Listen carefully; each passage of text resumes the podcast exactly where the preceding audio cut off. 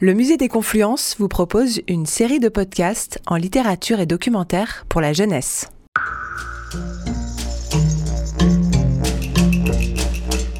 Les Derniers Géants est un livre illustré, écrit et dessiné par François Place.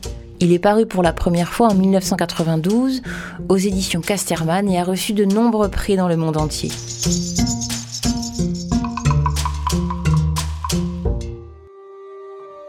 Voilà l'histoire.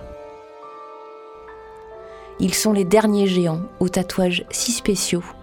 Mais un homme, Archibald Leopold Rossmore, personnage de savant inventé par l'auteur, inspiré des expéditions scientifiques du 19e siècle, va réussir à les rencontrer.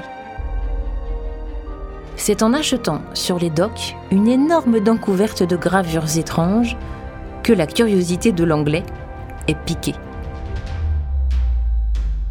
Il s'enferme dans son cabinet d'études, il observe, il cherche et un jour, il part à l'aventure avec son précieux carnet.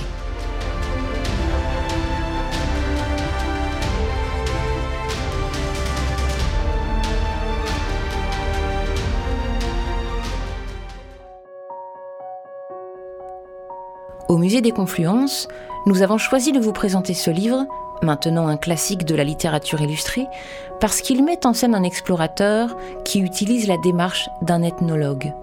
À partir d'un objet, il voyage pour découvrir son origine. Et c'est en parcourant le monde qu'il observe, note et rapporte d'autres objets, à l'époque entreposés dans des cabinets de curiosité.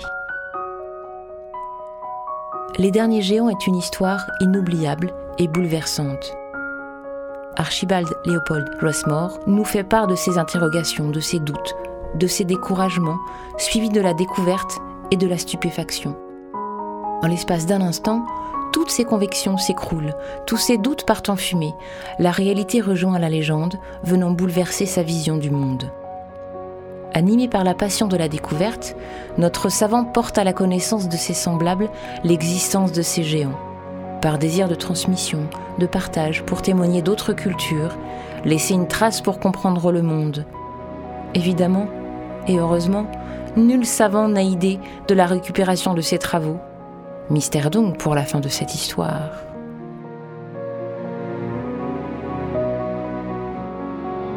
François Place est un très grand nom de l'illustration française. Il construit une œuvre de mondes inventés. Sa démarche est celle d'un scientifique. On peut même dire de lui qu'il est un ethnographe des mondes imaginaires. On peut passer des heures à regarder les dessins de ce livre, fourmillant de détails et de scénettes dans l'histoire principale, en famille, à partir de 10 ans.